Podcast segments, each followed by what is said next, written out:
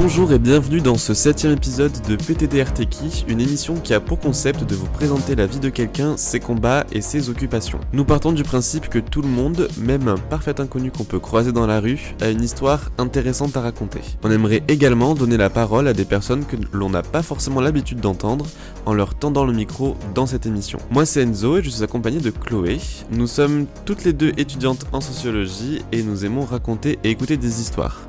C'est pourquoi nous avons décidé de faire cette émission pour vous faire écouter des récits captivants, touchants, voire même motivants. Aujourd'hui, c'est un épisode spécial. Vous avez appris à me connaître lors de mon interview dans l'épisode 4, mais il reste une personne ici qu'on connaît pas encore très bien. Alors pour cet épisode, on va en apprendre plus sur l'histoire d'Enzo. Bonjour Enzo Bonjour tout le monde, j'ai hâte de me faire interviewer, j'ai pas l'habitude de me faire interviewer donc j'ai hâte. J'ai hâte de t'interviewer et tout le monde a hâte d'entendre ton histoire. Pour la première question, quand tu rencontres un inconnu, comment tu te présentes Bonjour, euh, moi c'est Enzo, j'ai 19 ans, mais en général je me présente en disant que j'ai un peu plus parce que je fais toujours plus que mon âge, donc euh, au moins les gens ils sont moins surpris. Euh, j'ai donc j'ai 19 ans et je suis en études de sociologie. Qu'est-ce que tu fais dans la vie actuellement ah bah, les études prennent de plus en plus de place dans ma vie et puis euh, tous les projets qui vont avec euh, bah, le, podcast PTDR Techie qui prend quand même du temps et que je prends beaucoup de plaisir à faire. Pas en ce moment, enfin j'ai pas forcément d'autres choses, mais j'ai eu une chaîne YouTube euh, qui est un peu un peu dead en ce moment malheureusement, mais voilà. Tu es venu ici pour tes études, mais avant tu venais pas forcément de Toulouse. Pourquoi Toulouse? Eh ben, malheureusement, la, réponse va peut-être vous décevoir, mais c'est par défaut que j'ai choisi Toulouse euh, parce que à la base j'avais pas prévu. C'est Parcoursup qui en a décidé autrement. Euh, pour moi, je comptais partir euh, en Bretagne donc c'était ah voilà parce que j'avais un parcours très précis pour mes études, euh, mais parcoursup il fallait choisir d'autres vœux de secours et donc j'ai choisi une licence de sociologie parce que j'aimais bien ça et euh, Toulouse parce que j'avais une amie qui s'appelle Maë, coucou si tu passes par là, qui allait à Toulouse, qui elle voulait juste aller à Toulouse, pas forcément de projet d'études précis, elle c'était Toulouse, et du coup bah j'ai dit bah je vais mettre Toulouse au cas où, j'ai mis d'autres villes aussi, et puis quand j'ai été refusé de mon vœu de base, et ben je me suis dit bah écoute, on va aller à Toulouse, on va voir comment mm. ça se passe. Et Toulouse maintenant, c'est comment pour toi? C'est euh, trop bien. Moi, je, je, kiffe ma vie à Toulouse. Venez à euh, Toulouse. Voilà, c'est une ville super. Je m'épanouis vachement. Je passe beaucoup de temps aussi à explorer Toulouse parce que au début, j'étais un peu dans mon coin. Je j'allais pas euh, forcément voir euh, d'autres euh, univers. Mais plus ça va, plus je découvre Toulouse, plus je me rends compte qu'il y a beaucoup de choses à faire à Toulouse, et plus je prends du plaisir et je me vois rester longtemps à Toulouse. Comment s'est fait ton acclimatation dans la nouvelle vie Genre un nouvel appart, une nouvelle vie d'adulte, de nouvelles connaissances, des activités? Alors c'était assez facile pour moi au début parce que je me suis toujours préparé à vouloir vivre seul, j'ai toujours voulu vivre seul parce que tout simplement j'ai toujours aimé l'autonomie. Donc euh, quand le bac est terminé et qu'il a fallu genre euh, trouver un appart, euh, emménager dans une nouvelle ville, déménager, tout ça, moi c'est quelque chose que je kiffe. Mais au début, c'était un peu compliqué parce que c'était pas vraiment la vie que je me voyais vivre parce que bah, j'avais des, j'étais pas non plus à l'aise financièrement et du coup j'ai dû vivre en coloc alors que moi à la base c'était pas du tout un projet. Moi je voulais vivre seul, vraiment très très seul.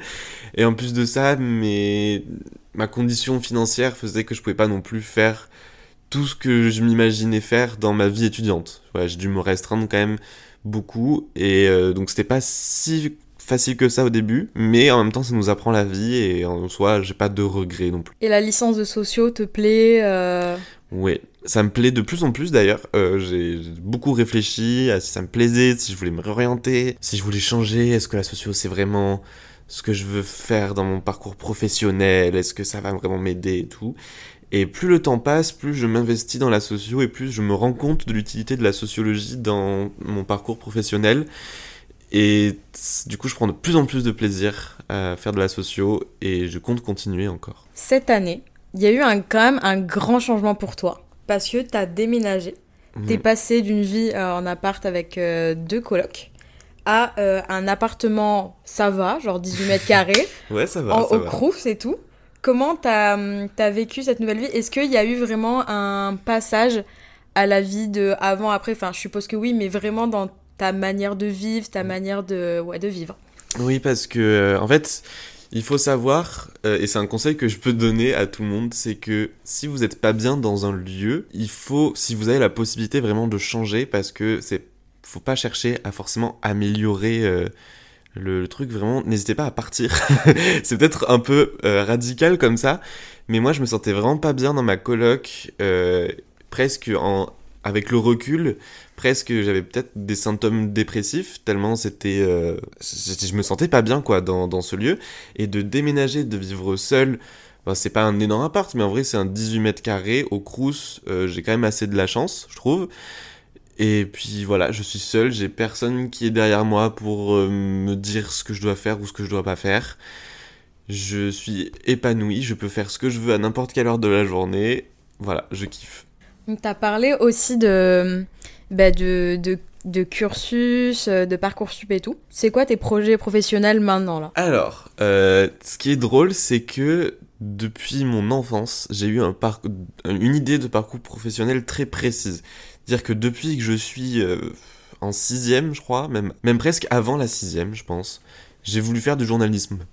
Donc ça fait longtemps que j'ai cette idée-là, mais plus le temps passe, et c'est que à partir des études supérieures que je me suis rendu compte que le journalisme en tant que tel, c'était pas vraiment ce qui me correspondait, et c'est quelque chose qu'il faut pas avoir peur, je trouve, de remettre en cause tout le, le parcours qu'on s'était construit soi-même. Je me suis dit du coup, on va prendre le temps pour y réfléchir, je vais pas non plus me précipiter. Et voilà, je suis plus euh, en ce moment en train de vouloir créer des choses, d'où le podcast. En train de créer de la vidéo aussi, je réfléchis beaucoup à ça.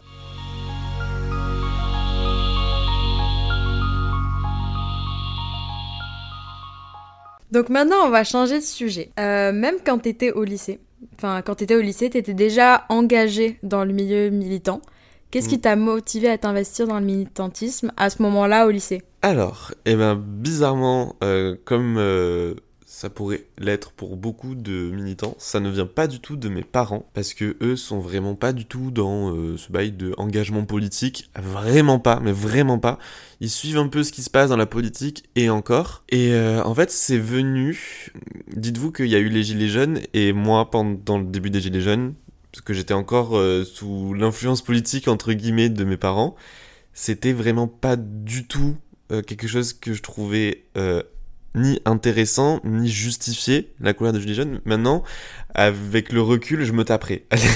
Comment je pensais à l'époque, je me taperais, ça va pas du tout. Et c'est réellement avec le combat pour le climat que, qui a commencé, j'étais en première ou fin seconde, je crois, je sais plus, je crois que j'étais en première. Et là, j'ai commencé un peu à m'intéresser au militantisme en général.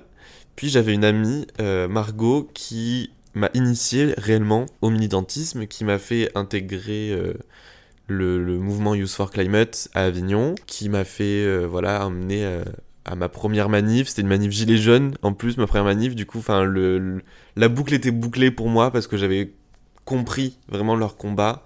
Et c'était pendant la période des retraites, je crois. C'était ma première manif, c'était pour les retraites juste après le 5 décembre, un truc comme ça. Je crois la, date c'était à peu près comme ça. Et voilà, c'est donc euh, à travers différentes rencontres que je me suis mis au militantisme et que j'ai commencé à apprendre beaucoup. Parce que c'est ça aussi qui joue euh, dans le militantisme, c'est que quand on commence à s'intéresser et à s'informer, voilà, on apprend de plus en plus de choses et on a envie de combattre sur plus en plus de fronts. Aujourd'hui, quelles sont tes luttes? Qu'est-ce qui a changé entre euh, Enzo la militante mm, de, mm. du lycée? Et Enzo maintenant. Ok. Euh, waouh, c'est compliqué parce que euh, j'ai toujours, enfin toujours autant de causes qui me tiennent à cœur, mais je ne milite plus euh, réellement. Je vais de moins en moins en manif.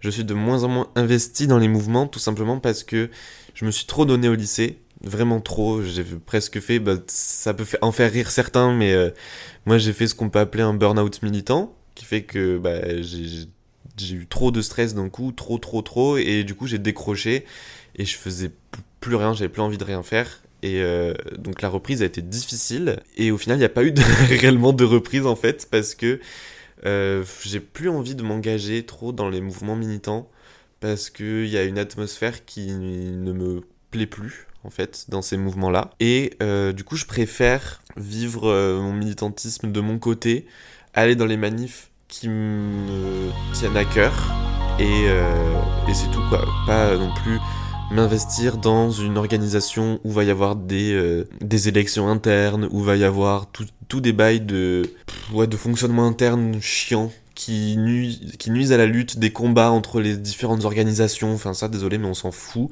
Ce qui compte, c'est vraiment la cause. Et, euh, et voilà, c'est pour ça que j'ai arrêté d'être trop dans des organisations militantes. Mais au-delà du coup de... Euh, de, euh, du militantisme activiste vraiment dans la rue, tout ça, euh, au sein d'une organisation, quelles sont les causes pour mm. lesquelles tu es investi toi personnellement?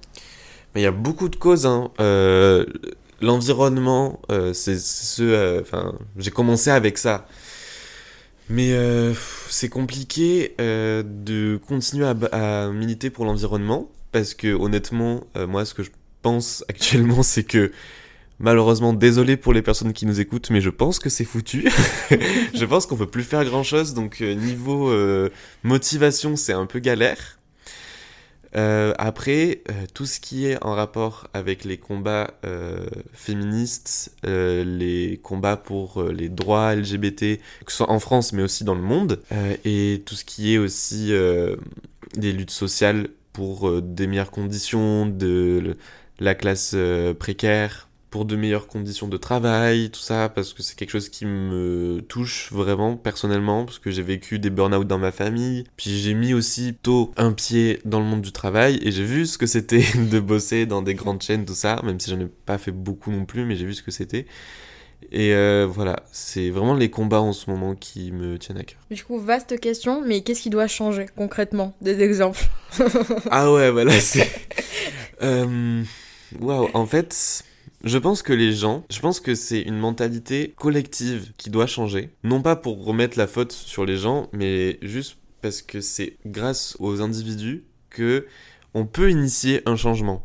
Parce que c'est pas en changeant la classe dirigeante, en changeant les personnes qui nous gouvernent, que ça va changer quoi que ce soit. Ça, c'est clair et net. Donc, c'est plutôt les gens qui doivent juste s'intéresser, aller en manif, même si même s'ils s'y connaissent pas, aller en manif et poser des questions aux gens. Intéressez-vous, écoutez des podcasts, lisez des livres pour comprendre les mécanismes de la société et pourquoi ces mécanismes-là, ils sont mauvais pour l'avenir. Et, euh, aussi, juste, euh, un autre truc qui devrait changer, c'est juste que les, les gens qui ont que comme seul euh, moteur de parole la haine, euh, que ce soit envers les minorités, euh, envers toutes les, minorités, que ce soit les personnes euh, racisées, que ce soit même juste les migrants, que ce soit les, les, les, femmes, que ce soit les personnes LGBTQIA+, tout ça, enfin juste fermez vos gueules. voilà, c'est le seul truc que, que, qui, qui, devrait changer et qui... Ou juste ne donnez plus la parole à ces gens-là, c'est tout. Hmm. ça changerait beaucoup de choses et ça ferait du bien à tout le monde, je pense. Hmm. Maintenant, on va embarquer sur le bateau de la légèreté. du coup, j'ai appris à te découvrir au fur et à mesure, normal, et euh, tu vas montrer des parties de ta personnalité que je soupçonnais... Ah, que je soupçonnais pas, carrément j'en perds les mots. Comme par exemple ta passion ou ton très grand intérêt pour le sport en général et en particulier pour le foot. Hmm. Qu'est-ce que tu aimes dans le sport? C'est une question compliquée, parce que ça aussi c'est quelque chose, je sais pas d'où ça vient, parce que dans ma famille on n'est pas du tout sport, mais vraiment pas du tout. Et en fait je pense que ce qui me plaît dans le sport, c'est surtout le l'engouement collectif qu'il y a derrière un sport. Euh, et c'est pour ça que j'aime beaucoup le sport, mais j'aime surtout les sports qui rassemblent euh, beaucoup de monde, dont le foot, le rugby, euh, la Formule 1 aussi beaucoup, parce qu'il y a quand même une communauté de fans de Formule 1, surtout sur les réseaux sociaux, qui est assez, assez vénère, qui est assez, assez fan. Et enfin, j'aime beaucoup le sport, mais tu vois, il n'y a pas des sports comme, enfin, je sais pas, le, le curling. Euh, certes, j'aime bien regarder ça parce que c'est gaulerie, mais euh, je vais pas non plus être fan de curling parce que bah, justement, il n'y a pas cet engouement. S'il y avait eu autant d'engouement hmm. derrière le curling que pour, je sais pas moi, euh, le, le, stade toulousain, là, bien sûr, que, euh, que, que, je serais dans la, rue, dans la rue, dans les bars, en train de regarder du curling, à crier à chaque action, même si j'y connais, j'y connais rien.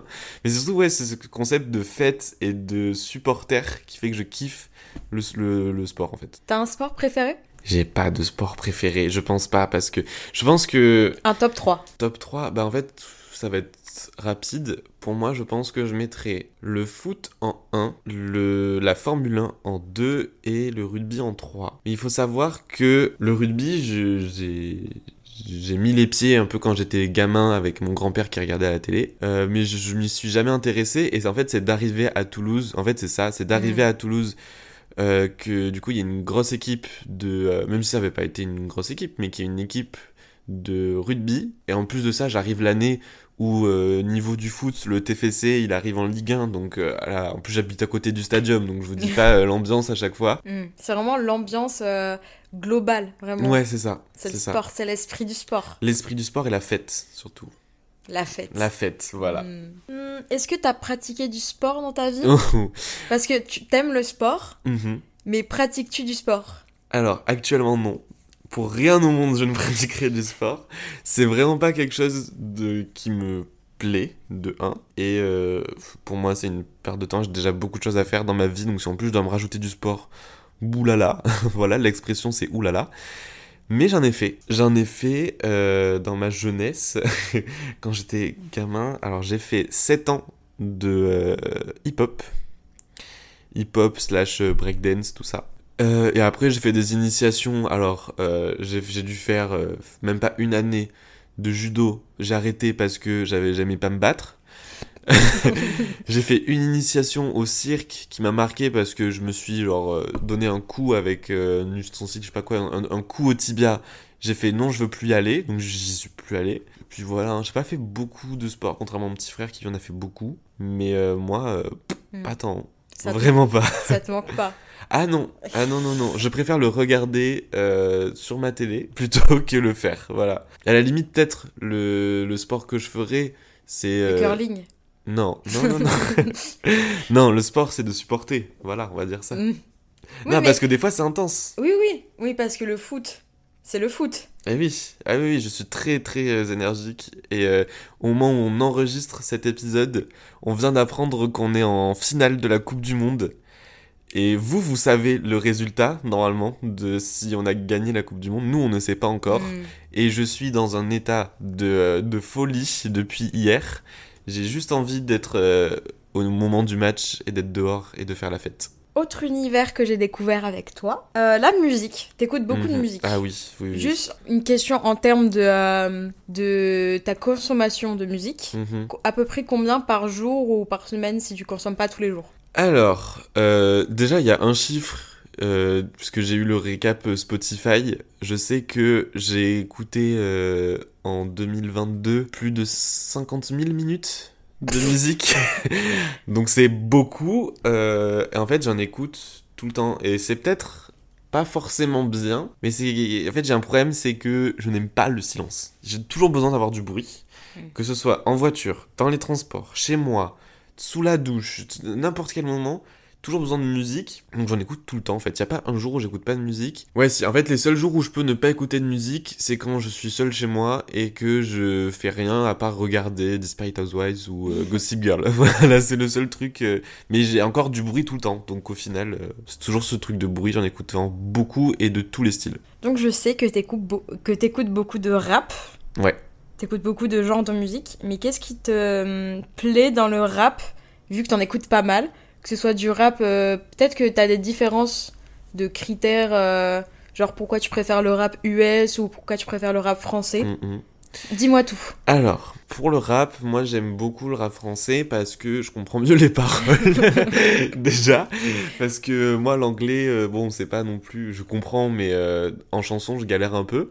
Euh, donc rap français et euh, en ce moment je redécouvre un peu euh, d'autres styles de rap français parce que rap français est très très divers mais ouais bah après moi d'où je viens enfin c'est le rap de Marseille en fait c'est c'est Jul SCH tout ça euh, j'aime beaucoup cette nouvelle era qu'il y a en ce moment dans le rap, euh, la drill. J'aime les musiques méchantes qui donnent envie de, de, de, de taper du poing. Voilà, on va dire ça.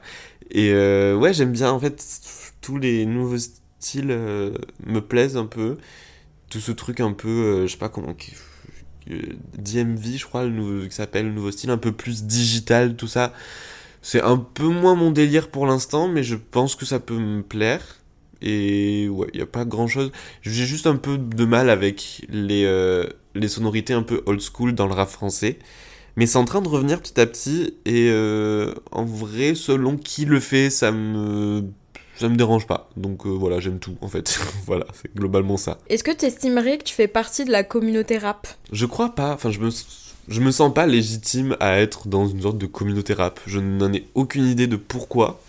Mais c'est pas vraiment pas quelque chose. Ouais, je me suis jamais posé cette question-là. Tout simplement parce que euh, juste j'écoute de la musique dans mon coin. Et puis en vrai de vrai, je suis pas comme. Parce que pour moi, la communauté rap, pour expliquer, j'ai cette image de la communauté rap qui va passer des heures et des heures et des heures sur les plateformes de streaming, sur SoundCloud, tout ça, pour euh, chercher de nouveaux artistes en vogue, de nouvelles sonorités, de nouveaux boogs, tout ça, qui après vont peut-être percer. Et ce qui est chiant, ce que j'ai horreur avec ce genre de personnes, c'est que souvent, après, quand l'artiste y perce, ils sont là en mode Ouais, c'était mieux avant, moi je le connaissais avant qu'il perce avec ce son-là, nani nanana. Non, c'est un artiste. tu kiffes sa vibe, ok, mais du coup, tu vas pas arrêter de le kiffer s'il a percé, sinon ça a pas de sens. Du Mm. coup, euh, voilà. Mais c'est pour ça que communauté rap, moi je me sens pas dedans, forcément. Tu n'écoutes pas que du rap? Non. Qu'est-ce que non, tu non. écoutes d'autre? Beyoncé. Beyoncé, Renaissance, Queen Bee. Voilà, Beyoncé, évidemment, euh, je n'écoute que elle en ce moment, c'est une catastrophe. Euh, elle est partout, dans ma tête, dans mes oreilles, elle est partout. Euh, J'écoute beaucoup de pop en fait, beaucoup de pop. Doja Cat, j'ai beaucoup écouté. Mm. Voilà, j'aime beaucoup. Je me commence. En fait, j'aime beaucoup un peu les sonorités électro à la DJ Snake. Puis j'aime aussi écouter du jazz. Alors, je sais, je m'y connais beaucoup moins en style. Je crois que c'est de la soul. Mm. De la néo soul? pas. Je sais pas. En fait, c'est un groupe qui s'appelle Black Puma, qui est un Mm. des meilleurs groupes. que, franchement, je vous conseille d'écouter.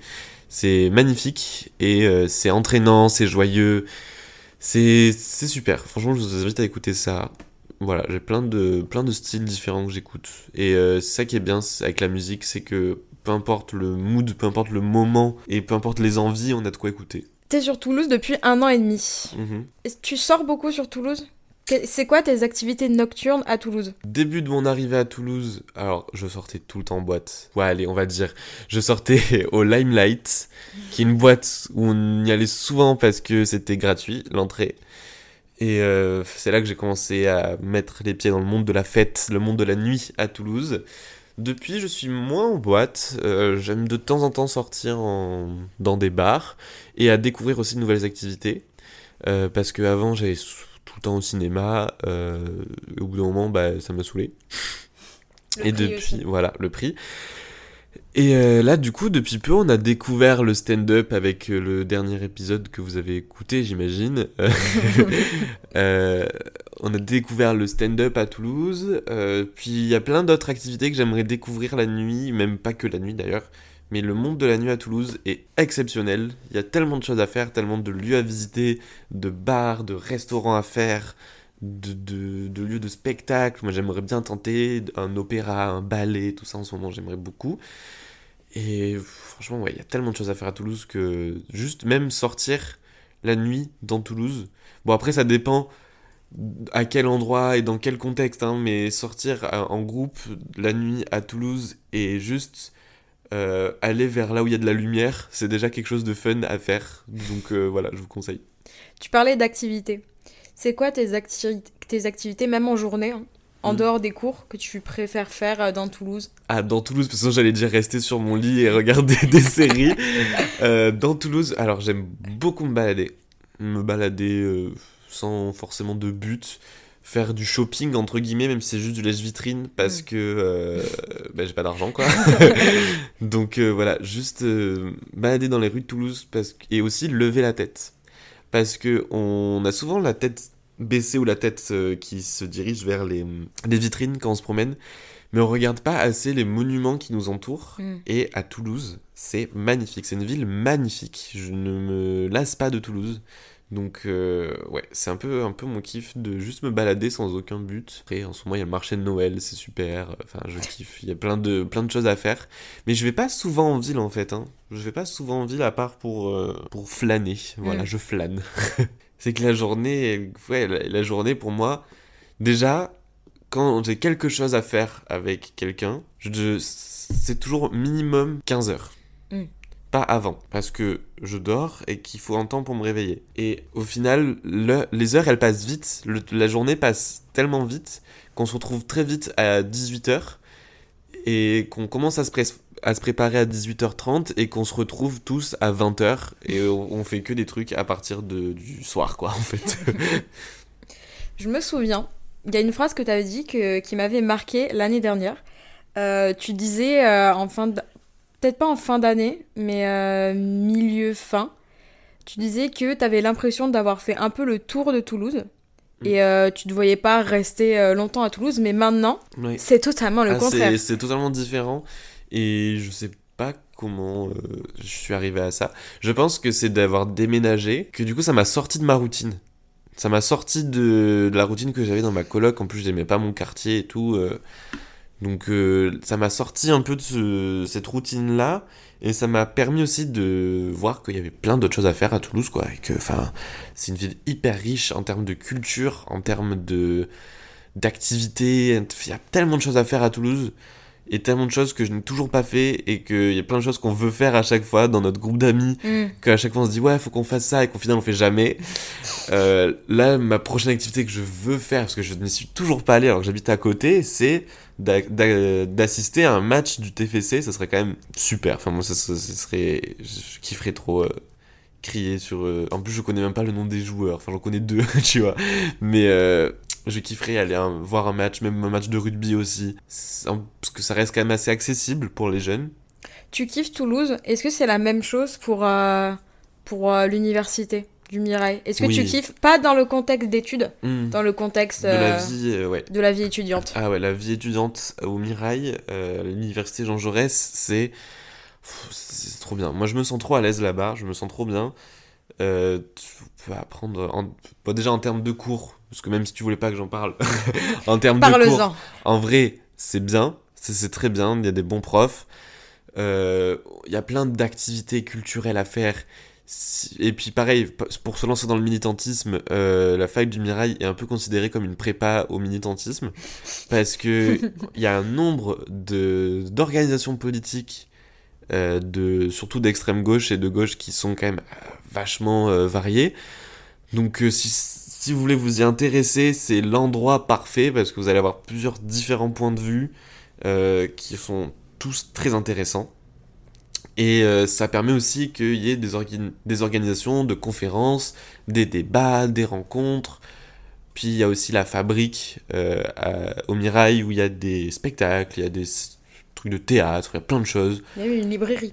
Oui, Une librairie très grande. Ouais, ouais, ouais. Très belle librairie euh, qui fait des cafés, des thés. euh, Très, très bon. Euh, franchement, ouais, je kiffe. Et puis, euh, ça aussi, c'est la période de rentrée, la première semaine de septembre où il y a tout plein d'activités en extérieur. Il y a des, des gens qui font du, du jazz et puis il y a des cours de danse de jazz à côté. Puis. euh, Des cours, des cours de d'épée aussi. Oui, oui, il y a des cours de, de- Mais- d'épée. il y a Mais des... même, euh, même au mois de décembre, on arrive Mhm. et hop, un karaoké. Oui, c'est, oui, oui, c'est ça, c'est ça, c'est ça qui est Dans les génial. allées. de- dehors en karaoké, enfin, c'est qu'il y a plein de choses. Et l'année dernière encore, c'était restreint parce qu'il y avait encore les, les restrictions de Covid. Mais oui. Mais là, c'est en train de repartir et c'est génial, c'est génial. Allez au Mirail. Venez au Mirail. Voilà. Vous arrêtez pas aux préjugés du Mirail. Ouais. Eh bien Enzo, on arrive à la fin de cette émission. Mhm. Vous connaissez euh, la tradition qui est maintenant euh, écrite dans les, dans les livres les plus sacrés. maintenant, quand on te demande PTDR, t'es qui? Tu réponds. Eh ben, écoute euh, le podcast. voilà, écoute mon épisode et tu me connaîtras un peu mieux. Sinon, euh, viens me parler et t'inquiète pas que je parle beaucoup. Je, suis un moulin à parole. Si tu me demandes des choses, je vais je peux épiloguer et, euh, tu vas me connaître encore plus. Donc, euh, t'inquiète.